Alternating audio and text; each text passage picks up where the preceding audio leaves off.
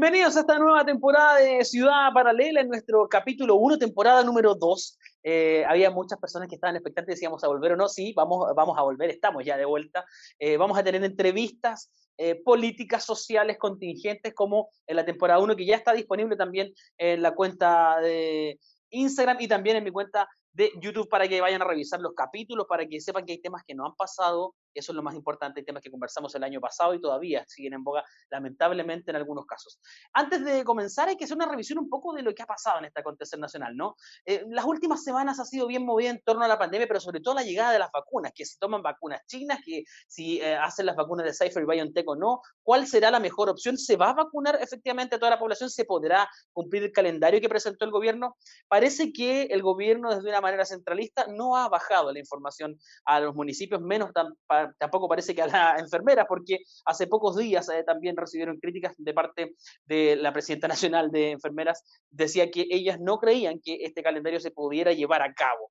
Eh, Además de eso, hoy en día la carrera presidencial parece que les quita las ganas a todos de estar preocupados solo de eso, más que de lo que sucede con esta pandemia que nos sigue golpeando a diario. No por nada Briones sale de su cargo y también se presenta como carta política. Yo no sé y no entiendo hasta el día de hoy, para ser bien sincero, en qué está pensando la derecha en nuestro país, que no entendió lo que pasó el 18 de octubre del 2019 y siguen presentando candidatos de Fordes que trata de ser familiar y cercano, algo rarísimo a mi juicio. Briones que también trata de estar en boga como ahora, después de que se dio un abrazo celebrando casi que eh, no pudiéramos ganar más sueldo en la pandemia, y que pudiéramos tener mejores ingresos. Todo bien engorroso, bien complejo, eh, típico de este gobierno, típico de este modelo de, eh, de, economía y de Estado que estamos viviendo hace muchísimos años, ya lo veníamos diciendo. Ustedes que entienden las cosas, vamos a ver si tenemos a alguien que entiende mejor, tenemos un reportero, nuestro reportero optimista, él tiene una mirada distinta del mundo y él dice, ¿saben qué? Eh, yo voy a darle un toque a esta actualidad, así que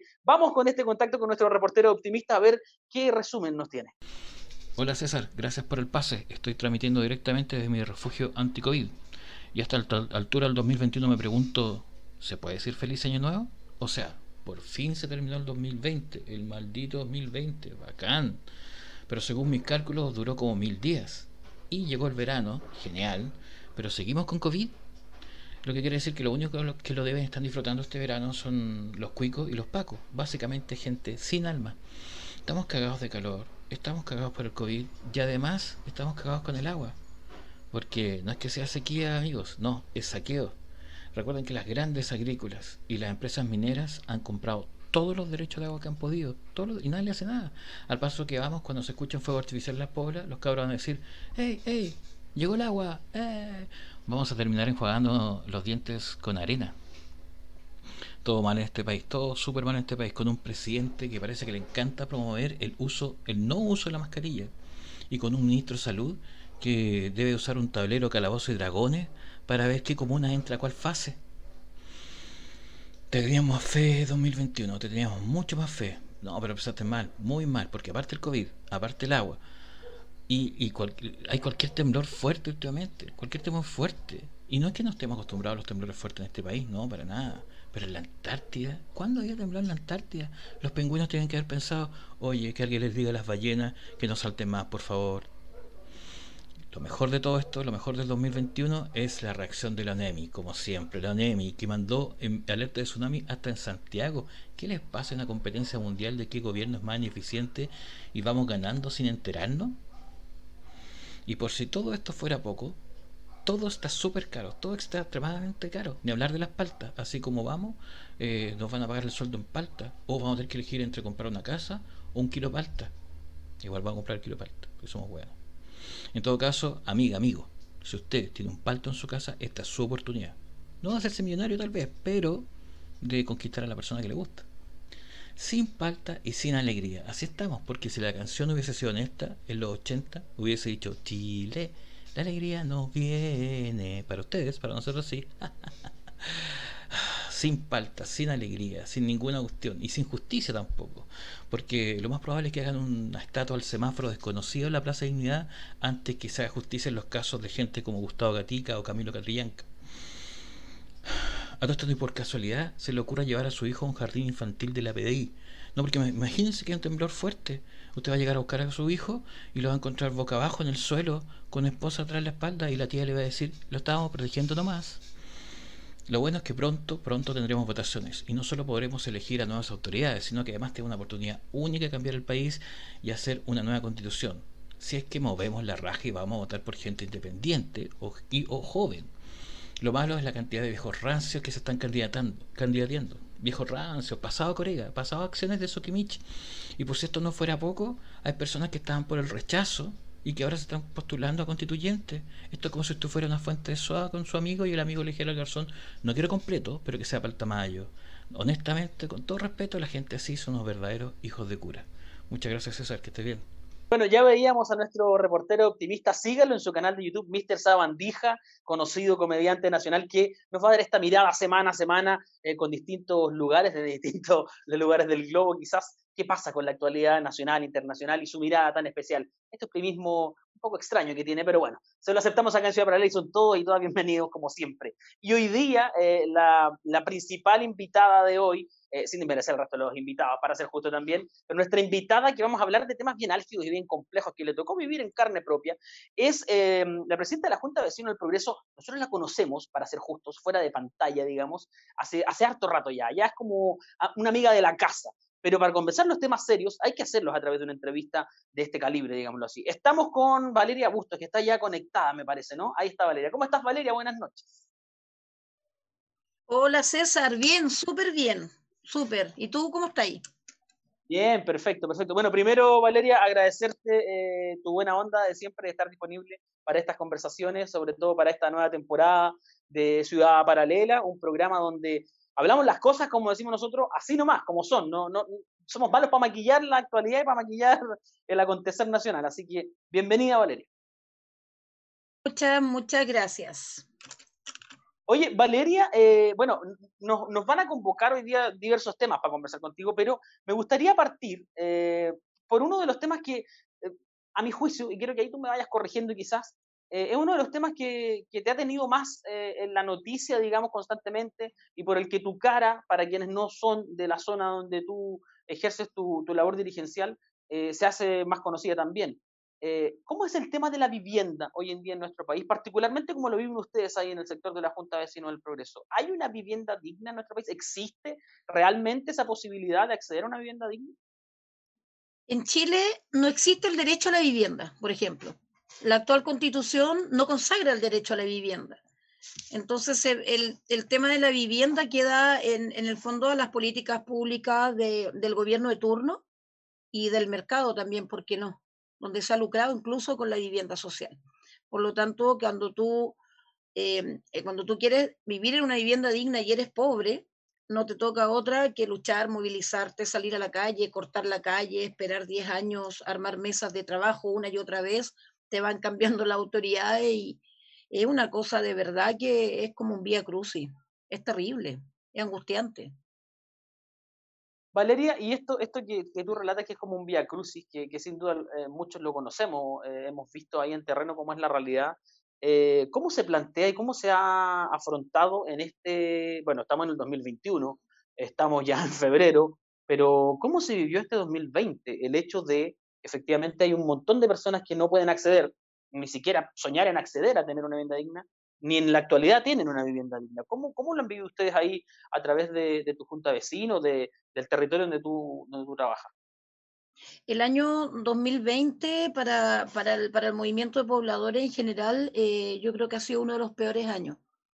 Las condiciones de, de hacinamiento y pobreza nos han traído muerte y enfermedad.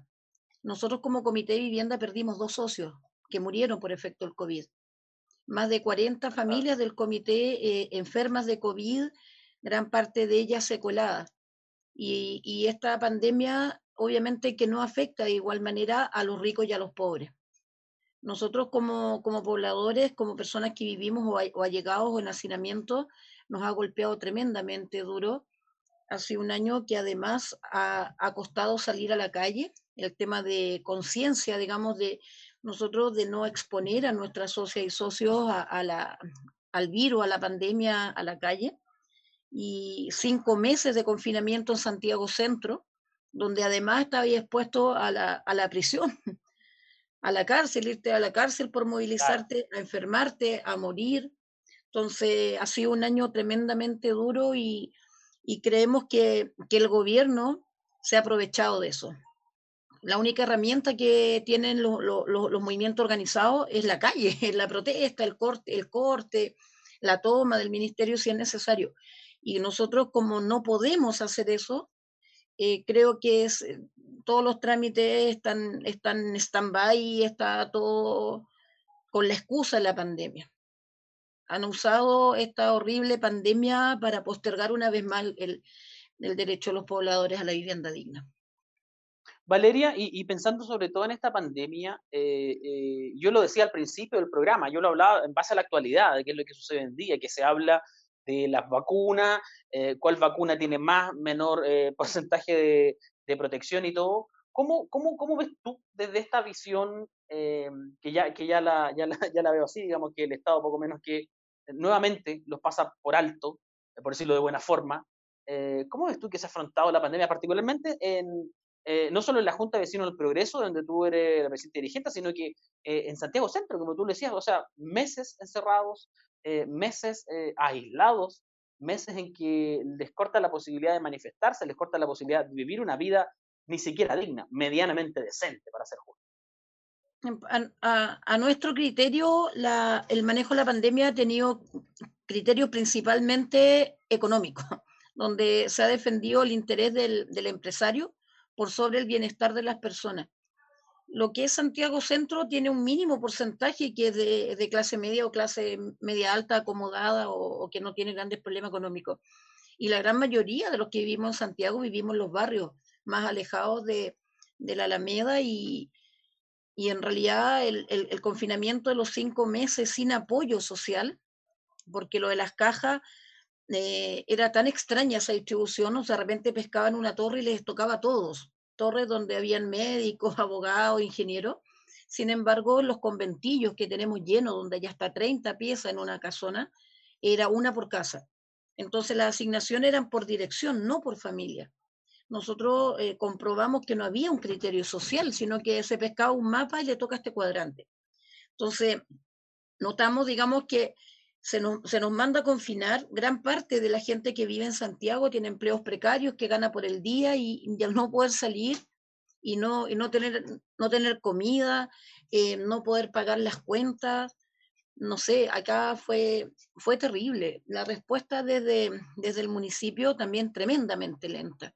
Y eso nos obligó a nosotros como Junta de Vecinos que nunca habíamos tenido una línea asistencialista y nos obligó a nosotros a salir a la calle a pedirle plata a la gente, a comprar mercadería y a responder a la necesidad urgente. O sea, cuando te llama una familia que están todos con COVID, que no pueden salir, que no tienen plata, que no tienen comida, ni, ni tienen pañales, las guaguas, ni leche, no te podía hacer el leso. No podías decir, ah, mire, esperemos unos días, veámoslo la otra semana, llámeme el lunes. Tenéis que ir en respuesta ahora. Entonces nos tocó a nosotros como Junta de Vecinos y Comité de Vivienda asumir un rol que creemos que no nos corresponde. Es el Estado, no éramos nosotros, pero había que hacerlo y lo seguimos haciendo. No hemos parado ni un día de, de estar al, al, servicio de los vecinos porque no queda otra. Cuando, cuando no lo hacen los que lo tienen que hacer, uno tampoco puede mirar para el lado y no hacer nada. Valeria, y, pensando en lo que decías tú, eh, te contacta una familia, te dice, bueno, estoy eh, con complicaciones, estamos todos en la casa o en el lugar donde estamos viviendo con COVID. Asumo yo, y, y, y tiendo a, a, pensar que no me estoy equivocando, eh, la posibilidad de aislamiento de las personas que estaban con COVID o que están con COVID hasta el día de hoy, me imagino que es nula o muy baja, ¿no? Cero, cero. Desde ahí también a nosotros no nos tocó coordinar lo que es eh, los traslados a la residencia, hacer el vínculo, llamar al consultorio, que los asistentes sociales. Entonces, nos vimos nosotros como dirigentes de otro tipo metidos en un tema que no conocíamos, que nadie, nadie, no era que a ti te llegara un instructivo por correo o te llamaran, mires, en caso de esto, nosotros buscando la información. Entonces, creemos que, que el Estado de verdad dejó votados a los pobres. Eh, me acuerdo que el PIC en junio del 2020 era espantoso. Todos los días nos enteramos de gente que estaba muriendo, gente que, que estaba enferma, que no podía aislarse, que la guagua, que si yo me voy a una residencia, ¿qué pasa con mi niño, con mi hijo, con mi mamá, con mi papá? Y nos tocó hacer cosas que de verdad uno mira para atrás y uno dice, chuta, ¿cómo tuvimos la audacia de tirarnos con todo, llamar nosotros a la Ceremi? No siempre con los mejores resultados, pero me imagino, claro. asumir un rol protagónico de punta y, no sé, tocó nomás, pues tocó y salir a la calle. O sea, los primeros días de verdad cuando estaba el virus, eh, nos daba miedo salir a la calle también. Pero cuando nos dimos cuenta que, que había gente sin comida, teníamos que salir a la calle. Y a los 10 días más o menos de, de, de, cuando empezó el confinamiento, armamos los equipos voluntarios y gente nuestra se enfermó y todavía está enferma. Y gente nuestra no está.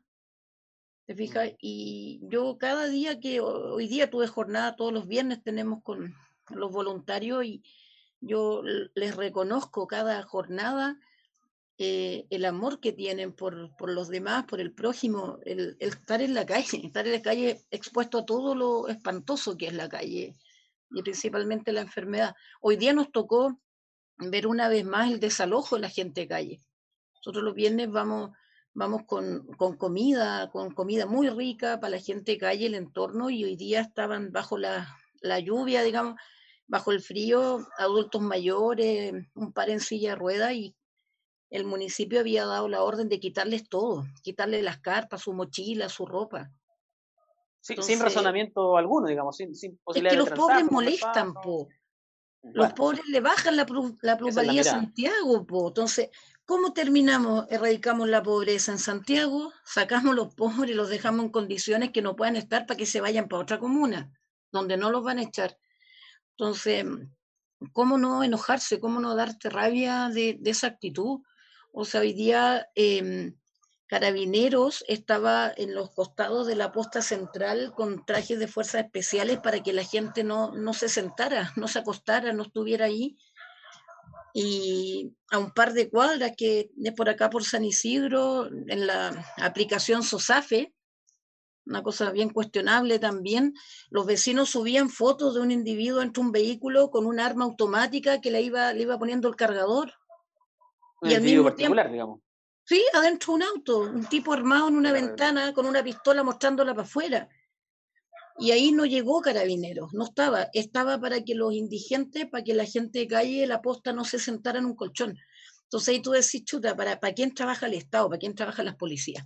Está claro que no trabaja para protegernos a nosotros. Claramente no trabaja para nosotros, eso yo, yo creo que también estaba en la misma, en la misma línea. Valeria, y, justamente lo que me dices tú, eh, que claro, el 2020 fue, en el fondo es un golpe tras otro, ¿no? Es finalmente darte cuenta que eh, se, pierde, se pierden vidas, eh, se, desaparece esta figura que ya estaba bien borrosa del Estado en su presencia en lo social, siempre ha sido bien borrosa hace un montón de años, pero claramente ya la, difuminación no era, no era parece, eh, absoluta, tenía que ser completamente desaparecido, parece.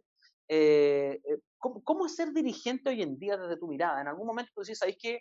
Ya, me parece bien, estamos haciendo esto, lo hago por la comunidad donde estoy, pero en un momento no, te da para pensar, y, y, te lo pregunto desde el lado bien humano, decís, ¿sabéis qué? en buen chileno aquí tiro la toalla, eh, ya, ya es demasiado, o sea, esto, esto me doy cuenta que nunca eh, los tipos que están arriba van a decir, ¿sabéis qué? En buen chileno la estamos recagando y hay que empezar a reaccionar bien porque si no, eh, esto nos va a afectar a todos. Si tú me preguntas, ya sí, honestamente, todos los días me dan ganas de tirar la toalla. todos los días vemos como como pese a todo lo que tú haces, viene, viene el, puño poderoso, viene la bota encima y te la va colocando, ¿cachai? Y te, y te, te, va haciendo sentir de que, de que no sirve nada. Pero al mismo tiempo que uno tiene esa sensación y esa gana de decir, pucha, por último me quedo en mi casa, me quedo con mi hijo, ¿para qué voy a seguir peleando por los derechos de la gente si a nadie le interesa, digamos, los que están en el poder, que no somos nosotros? Claro, claro, claro. Pero al mismo tiempo también eh, el estar en la calle con la gente también te va dando la otra mirada, te va, te va dando la fuerza para continuar. Cuando alguien te da las gracias, cuando alguien te abraza en pandemia, que igual da como un poquito de cosa cuando te abrazan, pero ese abrazo en pandemia, ese, eso que te den las gracias y eso que, que además se sumen. Nosotros vamos avanzando y en el camino se va formando prácticamente un ejército popular atrás. Mucha gente Mm. que quiere transformación. Entonces eso te, te dan las ganas de, de continuar, de continuar.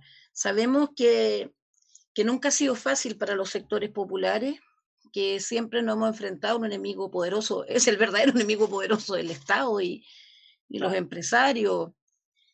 Y, y creemos que, que todos los días, pese a lo, a lo dificultoso, a, la adversidad, hay algo, hay una energía de, del cariño, de la solidaridad, de la fraternidad que te, que te hace, aunque te duermas triste o enojado, qué sé yo, te hace levantarte con, con ganas. El otro día ya, hoy día otra más. Uno ya se va curtiendo, es es muy increíble esa cuestión. Los dirigentes en general, el cuero se nos va haciendo de chancho todos los días. Y, y después te Claro. acostumbras, y nomás, sabes que, ¿verdad? Al principio así como que te va dando rabia, te da lata, y después ya sabéis que va a ser así. Y de hecho uno se prepara siempre para lo peor al final. Cuando algo Claro. sale súper bien, uno dice, oh, qué raro, hoy día, hoy día no pasó nada malo, hoy día nadie, nadie te amenazó, ¿cachai? nadie te puso el pie encima, nadie te dijo que no, y hasta nos sorprende cuando las cosas salen 100% bien. No estamos y- acostumbrados a los triunfos. Me, me imagino, me imagino que justamente de- a eso iba, eh, lo difícil que es eh, eh, siquiera mirar el triunfo social, eh, con todo en contra. Y te lo preguntaba, y quiero pedirle al director que ponga la imagen, un logo que es de un partido político en particular, es el Partido Político Convergencia Social, un partido que Oh, en su minuto eh, llevó a mucha gente y la, y la unó y llevó un mensaje, digámoslo, de esperanza en esta clase política en la que sencillamente muchos estamos desesperanzados, para ser justos eh, y para ser sincero también.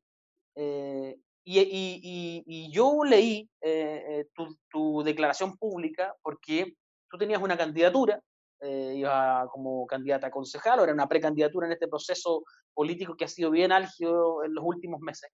Eh, y algo pasó en el, en el camino. Eh, nuevamente parece que la política no nos da los, los espacios para participar realmente y, y te quitó la posibilidad de acceder a un cargo de elección popular que seguramente, de acuerdo al trabajo que llevas hecho, que no es un personaje, para dejarlo bien claro, el público lo está descubriendo ahora y quizás gran parte del público, pero la gente que te conoce ahí sabe que tú eres una persona que te trajeron y te pusieron ahí. No, Tienes, pues. una historia con el, tiene una historia con el lugar, que eso, que eso es muy importante y es clave a la hora de hablar de las temáticas sociales. Eh, ¿Me podrías contar qué pasó entre medio de este proceso en que yo te vi eh, en las redes sociales como candidata o precandidata y después me entero que no pasa nada y, eh, y en algo tiene que ver convergencia social? ¿no? Es súper fuerte porque en realidad mi, mi candidatura concejala se levanta desde la gente. Cuando tú te vas dando cuenta que, que quienes están en el poder no lo quieren soltar, que no están mirando a, la- a las personas, eh, ves que es insuficiente desde, desde el mundo social estar siempre dándole, porque les llega poco. Los golpes nuestros son súper suaves comparados con los de ellos. Entonces, desde ahí tú te das cuenta que, que, que otra manera de ir a hacer transformación social es ir a disputarle los cargos.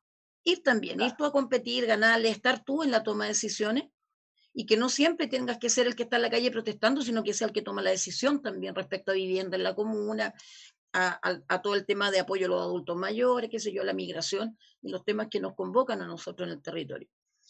Entonces, es en ese contexto donde a petición de mis vecinas y vecinos decimos, ya, pues vamos a competirle y les vamos a ir a ganar además. Eh, como candidata independiente iba en la lista del Partido Humanista. Y mm, de hecho yo hasta el día 30 de, de diciembre yo patrociné un candidato a la constitucional. Lo voy a saludar a, a Lucho Mesina de la coordinadora Noma FP. Ah, perfecto, de Noma AFP. Saludo, saludo a Luis, ¿ah? gran labor la que hace Luis también, a diario. Sí, no- no- nosotros hace años como Junta de Vecinos somos parte de, de la coordinadora Noma FP, un tema central también de la línea a nuestros Obvio. adultos mayores. Entonces estaba todo bien y ya en el momento que me voy a inscribir, se me rechaza la inscripción. O sea, yo no me puedo inscribir en realidad. Aparezco militando en el partido Convergencia Social. Yo había, antes que fuera partido, porque de hecho Convergencia es partido a contar de, del 2 de enero de este año, en realidad, a nivel nacional. Claro. El año 2019 yo eh, me inscribí, digamos, firmé por Convergencia Social en agosto. Con la, con la esperanza puesta, digamos, en esta, en esta nueva, eh, nueva apuesta partidaria nueva, joven, desde la izquierda, y mm, después viene el, viene el estallido, la revuelta, y lo que para muchos de nosotros fue algo que se hizo a espalda del pueblo, que fue la firma del acuerdo por la paz y no sé qué más, que a juicio mío y de muchos fue el salvar a este gobierno. Eh, las condiciones estaban dadas para la renuncia de Piñera. En las calles me acuerdo que se gritaba que se vaya Piñera, no más FP, Asamblea Constituyente. Eran como los tres gritos que se daban en la calle de este pueblo no organizado, la gente común, eran como los tres temas que teníamos y la salida de, de Piñera era inminente. Y cuando se, se, firma ese acuerdo por la paz, que fue súper tarde, me acuerdo que yo estaba viendo la tele, tengo la desviación de ver tele como toda la noche, noticias, el CNN ahí. Está bien, está actualizada por lo menos de lo que, el pueblo entrega. Algo te actualiza. por lo menos para saber en qué están ellos. Estaba viendo esa cuestión y veo que firman. Entonces yo dije, pucha, no me siento representada por esa firma. Yo, yo había firmado, participado en sus reuniones y dije, no nos preguntaron. Y en los grupos internos yo decía, oye, ¿quién sabe qué está pasando? ¿Por qué están ahí? Nadie nos consultó, no, no, no se hizo la bajada de información como debe ser a la militancia. Entonces yo, em, ese día 19 de noviembre 2019, ante el CERVEL, renuncié a este partido en formación, que no era partido. Desde, desde el CERVEL, la obligación cuando tú renuncias a un partido o partido en formación es oficiar al secretario general y que esas firmas sean retiradas. Yo manifesté la intención de no ser parte de este partido que no me identifica ideológicamente. Em, ellos guardaron mi ficha, estamos hablando yo el día 19, dejé de pertenecer legalmente, me llegó la verificación del CERVEL, ellos conservaron, Convergencia Social conservó mi ficha y la ingresó en noviembre del 2020. Mi, mi, renuncia a Convergencia, como la de más de 200 compañeros, fue pública. Aparte del trámite que hicimos en CERVEL, al menos yo no, sé los demás, me imagino que también, o gran parte sí, nosotros lo hicimos público mediante una carta colectiva, explicando las razones, y, y Convergencia guardó mi ficha, pese a que el CERVEL lo oficia que, que retire mi ficha porque yo ya no pertenezco a ellos, ellos la, la guardan y la introducen, o sea, yo firmé en agosto y la introducen en noviembre o diciembre de un año y tanto después. Claro, del año siguiente, rarísimo. Claro, después que muchas cosas han pasado, digamos. Bueno, y, además. Y eso significa que recién el día 2 de enero del 2021 yo aparezco como militante de Convergencia. Nosotros conseguimos que desde Convergencia se reconociera lo ilegítimo que hicieron, porque lo ilícito tendrá que ver los tribunales. Pero lo ilegítimo, al saber que yo no era militante, que introduzcan, que guarden, conserven mi ficha y la introduzcan mucho tiempo después, siendo que yo igual soy una persona conocida en la comuna. Es el, es el tema, o sea, eh, yo creo que en la comuna de Santiago, por lo menos desde lo que es el Frente Amplio, el Partido Comunista, lo, los, el Partido Socialista, todos me conocen. La UDI también, el RN también, y por eso no. Claro, bueno, obvio. Desde el mundo político yo soy conocida, soy una, dirigente que tiene opinión, que tiene voz, que tengo presencia mediática, salgo en la tele, me invitan, los reportajes, o sea, no se les pasó piola. Alguien tomó la decisión política de pescar mi ficha y meterla. ¿Por qué motivo? No sé, tendrán que decir. Convergencia lo reconoce, envía un oficio al CERVEL donde ellos le llaman error administrativo y solicitan la anulación de mi, de mi militancia. Eh, desde CERVEL no se acoge esa, solicitud. Entonces, y se me invita a renunciar. Yo no voy a renunciar ahora, eh, porque yo ya renuncié. No voy a estar renunciando dos veces. Yo no soy militante y en estos momentos estamos con la, eh, levantamos acciones legales para dilucidar este tema. fue muy doloroso. no, no para mí, ¿ah? porque como te decía antes, el dirigente se acostumbra, se acostumbra siempre al, al, portazo, a la puñalada, em, al, al, que te pongan el pie encima. Uno está acostumbrado, o sea, em, pero la gente no. Aquí, detrás de mi candidatura, había un, lo que nosotros denominamos, que tal vez un término un poco de los 70, pero así nos sentimos representados, estaba el pueblo pobre detrás. Estaban las mamás solteras, los migrantes, las trabajadoras sexuales, la gente en la calle, el que lo ha pasado mal en pandemia, digamos, en el fondo, los explotados de siempre, qué sé yo. Entonces, la decepción, la tristeza y la rabia es tremenda, es tremenda, es tremenda porque no se entiende qué pasó. Uno puede tener sus conjeturas, sus deducciones. Eh, se ha hablado hasta de despeje. Una, me acuerdo que una social comité habla de la teoría del reality, que es el eliminar al más fuerte. El más fuerte, claro, que, eso puede ser. y pasó, y pasó en, los procesos siguientes también, ¿ah? Pasó mucho, muchos candidatos que yo vi que era como te, te, hacemos un espacio acá y después en el camino te vamos dejando tirado en el día de la inscripción. En fondo, claro. Sí, no, sí. yo te pregunto, Valeria, eh, eh, este caso, claro, que, que, uno dice, bueno, puede ser bien particular, pero cuando, cuando uno se dedica a ver lo que ha pasado en este tiempo, pasó. Está lleno, está lleno. No igual, pero pasó muchas veces. ¿Qué te parece a ti que justamente tú vienes de este mundo dirigencial, vienes de este mundo y dices, bueno, es, son nueva, nuevos aires en esta izquierda que son necesarios sin duda alguna, y en una primera instancia decide estar ahí, y después esta cosa se estructura más formalmente y termina siendo, y aquí quiero que me corrija o, o, coincidas conmigo, termina siendo, eh, y, terminan haciendo estas personas la misma mecánica de un montón de otras organizaciones, partidos políticos, que, que, han dejado afuera al pueblo constantemente, a pesar de levantar las banderas y a la hora de, como dice uno, a la hora de los que hubo, parece que se olvidaron de quienes estaban ahí. ¿Cómo, cómo sientes tú esta, esta, este, este, este caso puntual? Eh, pero hablando de esta nueva, se supone esta nueva línea, nuevos aires la sensación es la misma. O sea, yo, yo como, como mucha gente, yo vengo de la concertación. Mm. Muchos fuimos parte de la concertación y, y, nos salimos, digamos, de la concertación y nos fuimos para la casa mucho tiempo por las malas prácticas.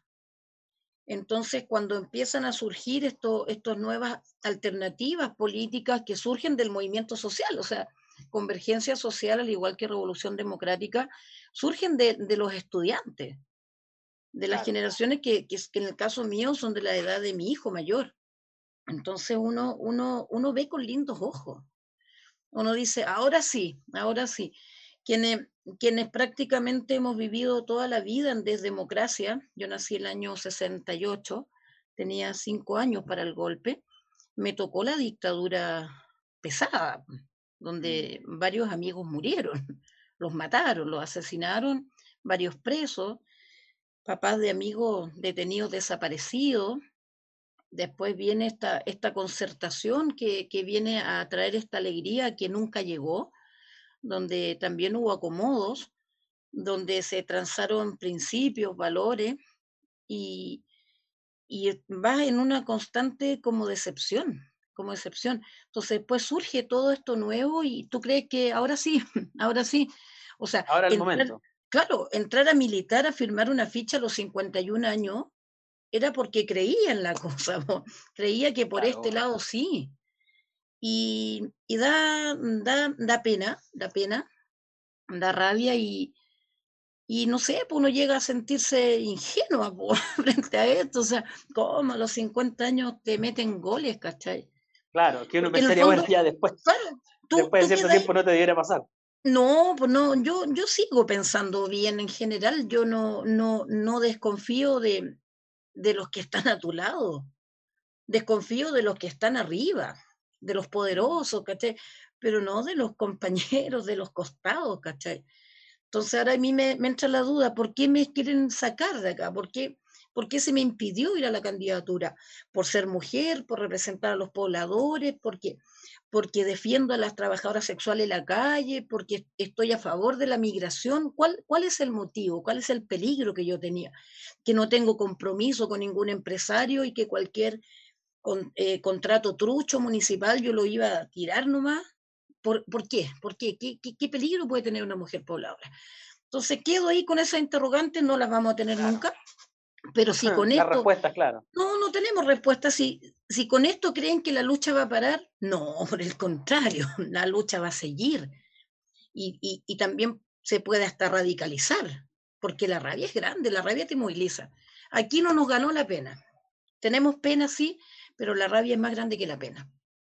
Eso, eso es el mensaje clave, Valeria. Bueno, eh, como, como, todos los espacios de conversación, tenemos que agotar eh, nuestra, nuestra conversación, Valeria, y, yo creo que lo, eh, lo, que me dices al final de, esta conversación, yo creo que es clave, ¿no? O sea, no ganó la pena, ganó esta rabia que moviliza y que genera este cambio y que, te, que es lo que te preguntaba antes, ¿qué te dan las ganas de, de volver a salir y decir, que ya, ahora sí, voy otra vez a ponerle el hombro a esta situación?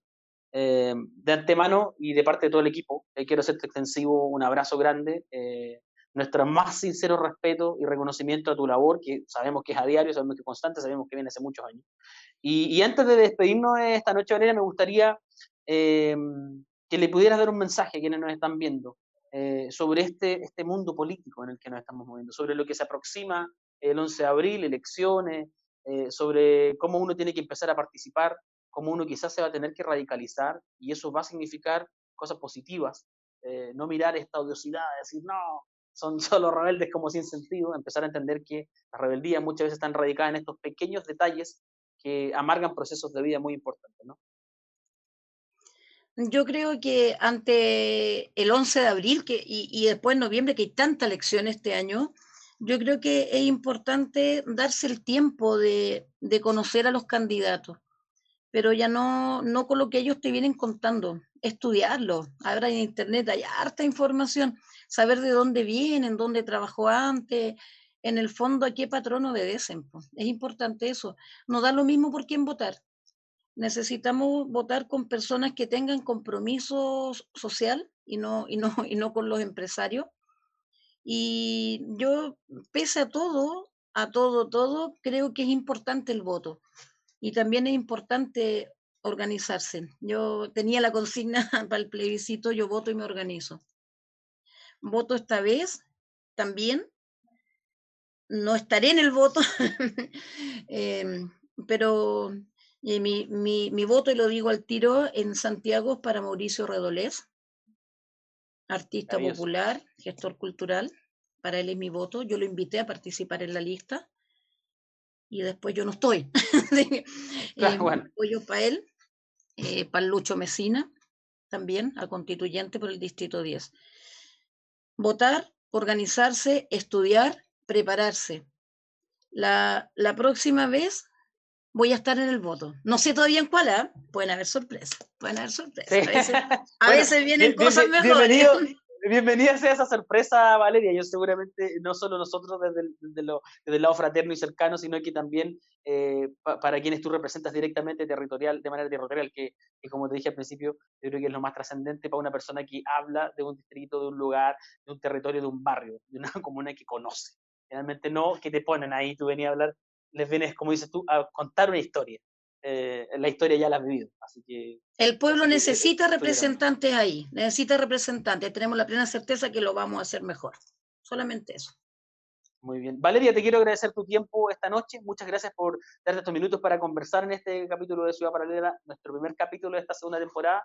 Y como siempre te lo hemos dicho eh, en, todos nuestros proyectos eh, con Médula Group, siempre acá vas a tener una bretina disponible 100% libre editorialmente hablando eh, para que cuando nos requieras para algo, simplemente nos contactes y estamos ahí disponibles.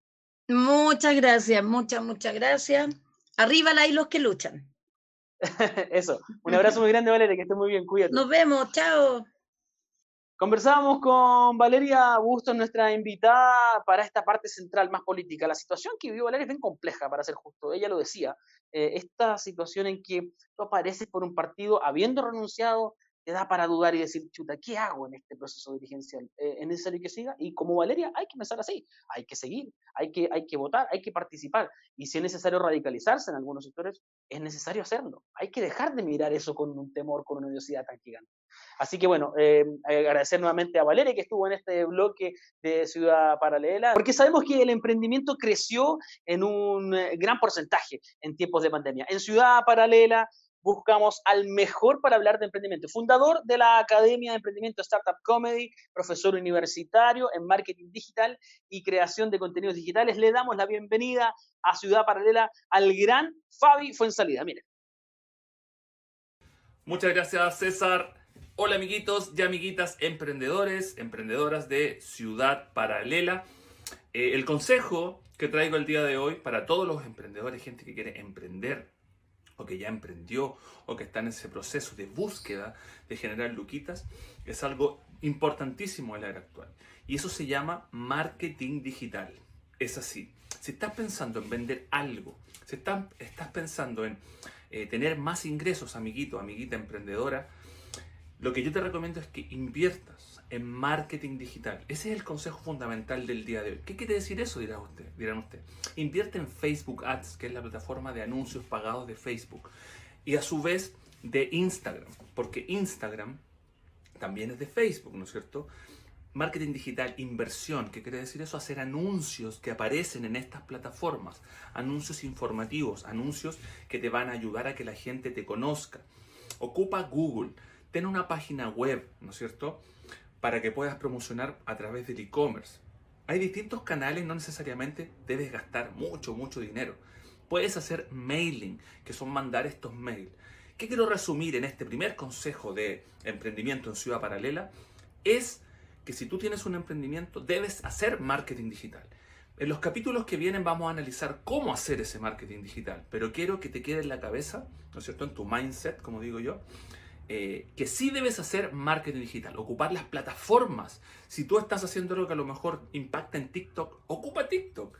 Si tú estás haciendo algo que a lo mejor impacta en alguna red social, ocúpala a tu favor. Pero ojo, debes tratar de hacer anuncios pagados para que llegues a esas personas y puedas conectar con tus potenciales clientes. La primera clase del día de hoy, el primer consejo, mejor dicho, es Ocupa las redes sociales que tienes a tu alrededor, porque son herramientas valiosísimas para que puedas impactar y lograr vender más o llegar a la gente a la cual te debería comprar. Es el consejo de Fabi Fuensalida, ¿no es cierto? Acá en Ciudad Paralela. Nos vemos, amiguitos y amiguitas emprendedoras. Me despido. Chao, amiguitos.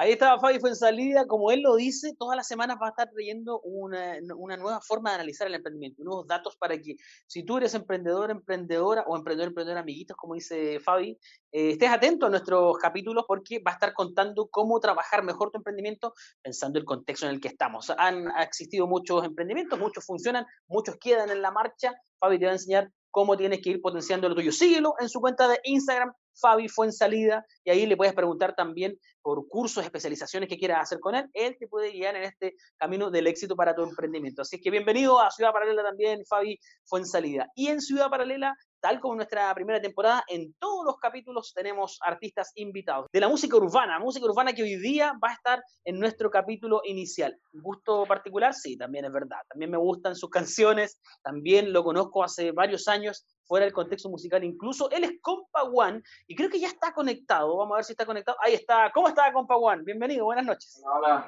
hola, ¿cómo están? ¿Cómo estás, César? Bien, todo bien. Oye, eh, yo, lo, yo lo decía en esta presentación previa, eh, me gusta la música urbana, pero también me gustan las canciones de Compaguán. Y para ser justo, nos conocemos fuera, de, fuera del programa y fuera de la música desde chicos, hace muchos años, en otro contexto. Eh, y, y hoy, hoy, en día nos reencontramos por este tema de la música también, de la música urbana. ¿Cómo, cómo es esto de, de, de cantar música urbana eh, porque tú efectivamente no, no, eres del mundo de la música, digamos, llegaste a este mundo por gusto, por pasión, ¿qué, qué fue lo que te, lo que te atrapó? Bueno, en, la, la, música siempre crecí en una, en una familia eh, lleno de CD, y nada, pues siempre me gustó la música, tengo, tengo hermanos eh, muy grancheros, empecé con, con el granch primero, a escuchar granch. ¿Eres tú? Y nada, pues el, mi familia, del, mis viejos, la nueva ola y, le faltaba, le faltaba a mi, a mi puzzle musical una ramita, justamente era el hip hop y, eso lo conocí en, el colegio y en la calle. De hecho, de, mi familia soy, soy el, único que le gusta esa rama fuerte de, la música que es el rap.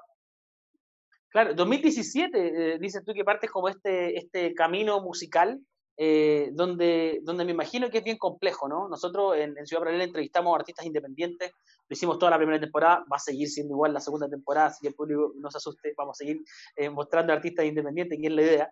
pero me imagino que es bien complejo, sobre todo en el, en el rubro urbano, que, que, hoy en día, claro, el rap, y uno podrá nombrar un par de íconos bien conocidos en el país, a, a nivel mundial muchos más seguros, pero también cuando el urbano está como muy em, por encima, digamos, muy por encima tiene este gran paraguas que es como el sonido que está en boga. Hoy día todos quieren urbanizar sus sonidos, hoy día todos quieren sonar eh, a lo que es, eh, eh, obviamente, el trap que está pegando, el reggaetón, pero que eso tiene una base musical en el rap sin duda alguna. Entonces, finalmente todos quieren acercarse a eso. ¿Cómo, cómo lo vives hoy en día? Porque, claro, de 2017 a, a la actualidad, 2021, me imagino que ha habido altibajos, ¿no? yo vengo haciendo de los 13 años. Empecé en el colegio, en los típicos recreos, hacíamos freestyle eh, en el baño, las típicas batallas que hoy día son las batallas de Red Bull, antiguamente se, hacían en el, baño del colegio. Ponía la pizarra compa versus eh, Petito y, y nos íbamos al baño a batallar. Y ahí empecé, ahí empecé con, con el rap, ahí me gustó, bueno, yo soy de, de entonces eh, eh estuve full en el hip pero nunca, nunca, nada, nada grabar, solamente callejear, rapear y ese era mi mundo. Y, cuando chico empecé a grabar en cassette, empecé a tomar pistas de, de otro rapero y, empecé a rapear en los cassettes con un micrófono bien, bien casero. Hasta que llegué a Santiago y se dio la oportunidad de grabar con, un, con unos amigos de, universidad en ese entonces que me dieron la, la mano como para empezar a, a, grabar ya en, en, estudios caseros. Y ahí empecé a descubrir todo este, este ámbito de, de grabación y ahí me, me, empecé a involucrar en la universidad, pero ahora cuando le quise dar un vuelco a mi música fue cuando 2017, cuando ya estaba ya con, con una mente ya llena de materia en, términos de, querer vomitar todo lo que me había pasado en la vida. Y, ahí empezó a armar el, primer EP que, que, está sonando. Hoy en día ese, ese camino también te lleva a estar estrenando un videoclip de muy buena calidad, de muy buena factura audiovisual.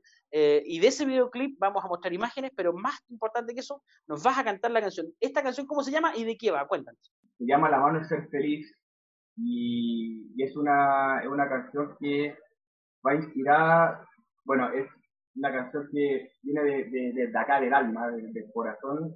Que yo viví un proceso muy, muy interno que fue este, este proceso desde chico ahora a adulto y, entender que, que, la vida es corta y que, que, somos, somos ahora, somos el instante, somos el momento y, y hay que, y hay que hacer, hay que hacer las cosas que te gustan, que te apasionan y sin miedo. Y, que, y si es que tienes miedo, hazlo con miedo. Así que, nada, pues, La mano es ser feliz es un, un, tema muy, muy especial, muy especial y que tiene mucha fuerza.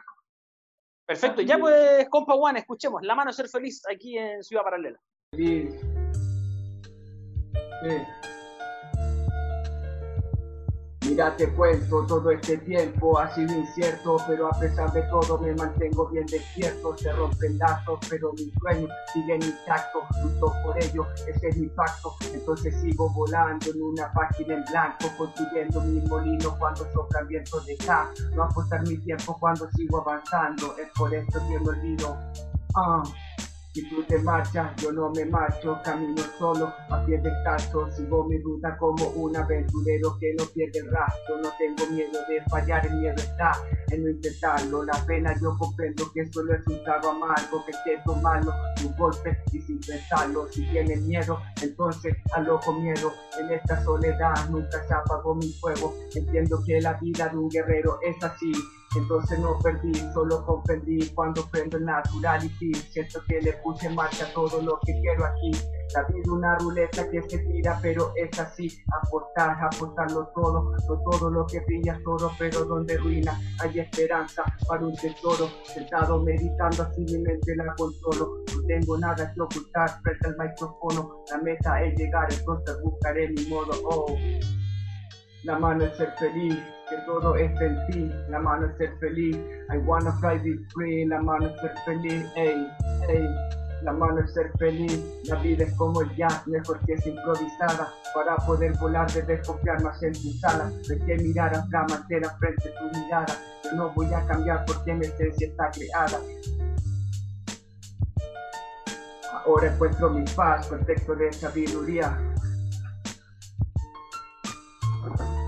Es el reflejo de mi alegría. Correr no puedo, mira cómo lo hago. Confío en mi pensamiento y queda claro el resultado. Nada más que sonreír, así mantengo un buen estado. Agradezco al universo de todo lo que he logrado. Ah, de tu linterna, fumando mi cosecha porque esta me despierta. En otra dimensión, encontrando mi respuesta. Construyo mi canción como un maestro de esta orquesta. La música, mi medicina, esta quien inyecta, me sana, me conecta. Con todo mi sentido, así mi idea simplemente para seguir fortaleciendo esta fuerza interna que siguen inspirándome por una luz eterna, fraterna, como el boom rap, suena el boom rap, esta es energía verdadera que retumba Experimenta el fuá con un fuerza eléctrico que llega donde va, a tu manera y verás cómo te va, eleva tu mentalidad. Ah, la mano es ser feliz, todo está en ti, la mano es ser feliz, hermano, la mano es ser feliz, hermana, la mano es ser feliz. Ah, Music Producciones, es compartiente en toda. Ah, la mano es ser feliz. Ya. Uh, buenísimo, buenísimo el mensaje de Compa One. Eh, la mano es ser feliz. Difícil, difícil, difícil mensaje, ¿ah? pensando en este, en este contexto actual, pero pero me imagino que cuando tú empiezas a rapear, eh, cuando empiezas a crear esta letra, eh, es porque, como lo hablábamos hace unos segundos, eh, hace unos minutos antes de que, de que cantaras tu canción, es porque llegas a una etapa en que te das cuenta que dices, bueno, es el ahora. Y si me sigo dando vueltas acá y en buen chileno me sigo comiendo la cabeza, no, no hago nada, finalmente, ¿no? Así es.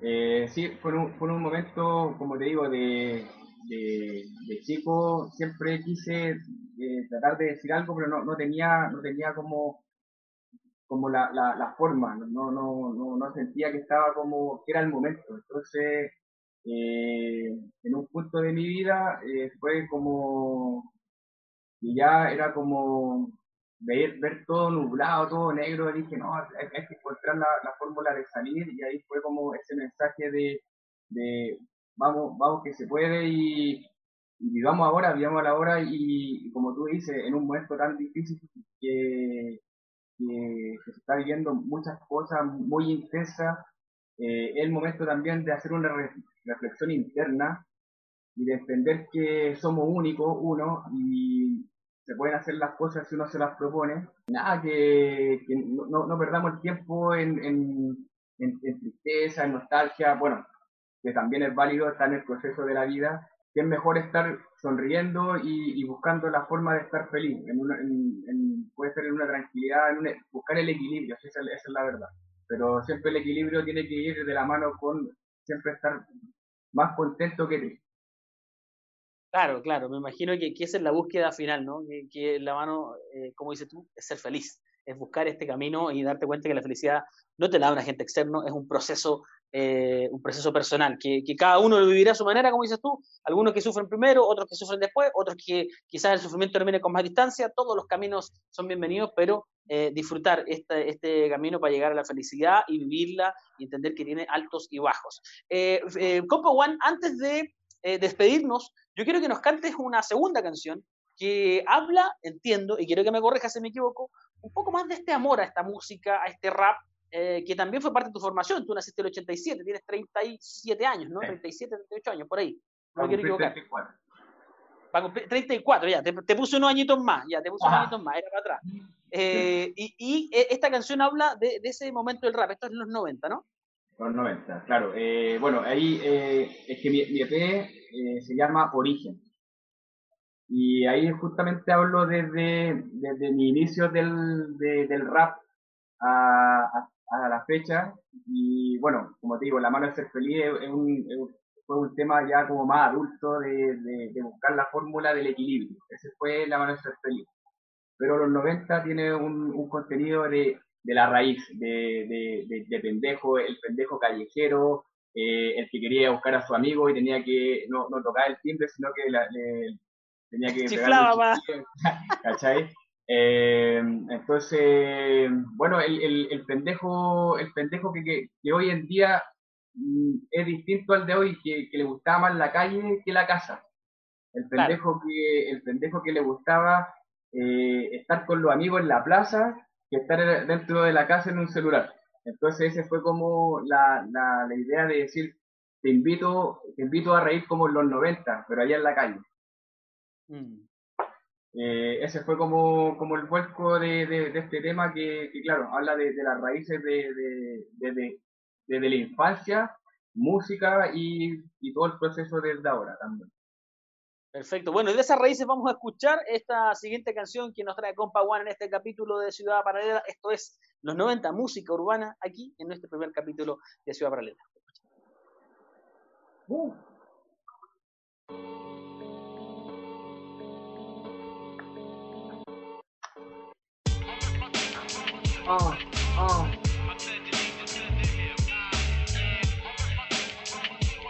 Aquí estamos.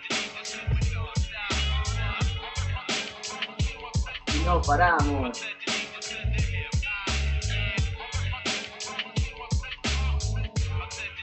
Compa que zona, hoy vivimos en un mundo atrapado en lo virtual. Mi tiempo será otro, solo pensaba en jugar. Mucho fútbol, mucho bate, mucha cleta patinar. Con amigos en la plaza, recuerdo que no quiero borrar. Esta fue la clave, infancia fue totalmente día y en la calle El sentido era el llamado a mi hora vertical Otra tarde más de juego, terminadas en maldades. Recuerdos que no borro de mi norte, ok. Celebrábamos esta talla, yo todos los fucking days, hey. Sacate el pino, bajando para la playa, no se olvida lo vivido. La noche está apañada con un perfecto destino. El pendejo natural como un alcohol nativo. Esto siempre ilumina para pensar más positivo. Nosotros no creíamos, vivíamos y te cuento Que los 90 fueron bellos tiempos te invito a reír como los 90, te invito a jugar como los 90, callejeamos como perros caminando por la verma, hermano comportamos como los 90, te invito a reír como los 90, te invito a jugar como los 90, callejeamos como perros caminando por la verma, hermano comportamos como los 90. Aquí no hay juicio, girando el café para escucharlo de inicio, pateando piedras, haciendo gol en un arco Mi vieja me enseñó a decir perdón, decir permiso. A todo empieza y demonio y se convierte en vicio. Sin marra que no olvidé, carrete sin permiso. El pule se desordenó como uno siempre quiso. Qué buenos viejos tiempos, respeto en la calle, me enseñó un viejo de un cuento. Pero es real, entonces te lo digo sin perfecto. Es natural como la planta que creció en mi huerto. Domingo en la casa con mi viejo en la galucha dando el aliento, qué bueno el tiempo, que la amistad que extraño porque fuimos más honestos, entonces no es real, no se sienten en mi asiento, nosotros no creíamos, vivíamos y te cuento que los 90 fueron bellos tiempos, invito a reír como los 90, te invito a jugar como los 90, callejeamos como perros caminando por la verma, hermanos compartamos como los 90, te invito a reír como los 90, te invito a jugar como los 90, callejeamos como perros caminando por la verma, hermano, comportamos como los 90. Maravilloso los noventas de Compa One en este primer capítulo de nuestra segunda temporada de Ciudad Paralela. Eh, Compa One, te quiero agradecer, como siempre le digo a todos los artistas invitados, artistas eh, de todo eh, estilo, de todo tipo de música. Siempre está la plataforma de Ciudad Paralela disponible cuando quieras contarnos alguna novedad, nos contactas y nuevamente te recibimos acá felices. Oye, muchas muchas gracias por la, por la invitación, de verdad, muchas gracias. Un abrazo gigante, Copagón, gracias por tu tiempo y por tu música y estamos en contacto, así que estés muy bien. Un abrazo, que estés muy bien, Igual, chao. Hay que agradecer a quienes están en esta producción de nuestra segunda y nuestra primera temporada también de Ciudad Paralela. Así es que vamos a agradecer a todo el equipo que trabaja, producción Medula Group, en los diseños, en las gráficas, ese diseño. Sabandija, nuestro reportero positivo, y también Startup Comedy con Fabián Fonsalía, que trae novedades. Además, desde la dirección, Sebastián Medel. En toda esta temporada, nuestro equipo completo va a estar disponible. Y recuerda que puedes enviarnos artistas, si eres artista independiente o conoces algún artista independiente, contáctanos a través del medulagroup.com. Y si tienes algún caso, alguna denuncia, algo que quieras que conozcamos a través de Ciudad Paralela, también escríbenos a medulagroup.com. Nosotros nos vemos el próximo capítulo, te esperamos. Que esté muy bien. Buenas noches.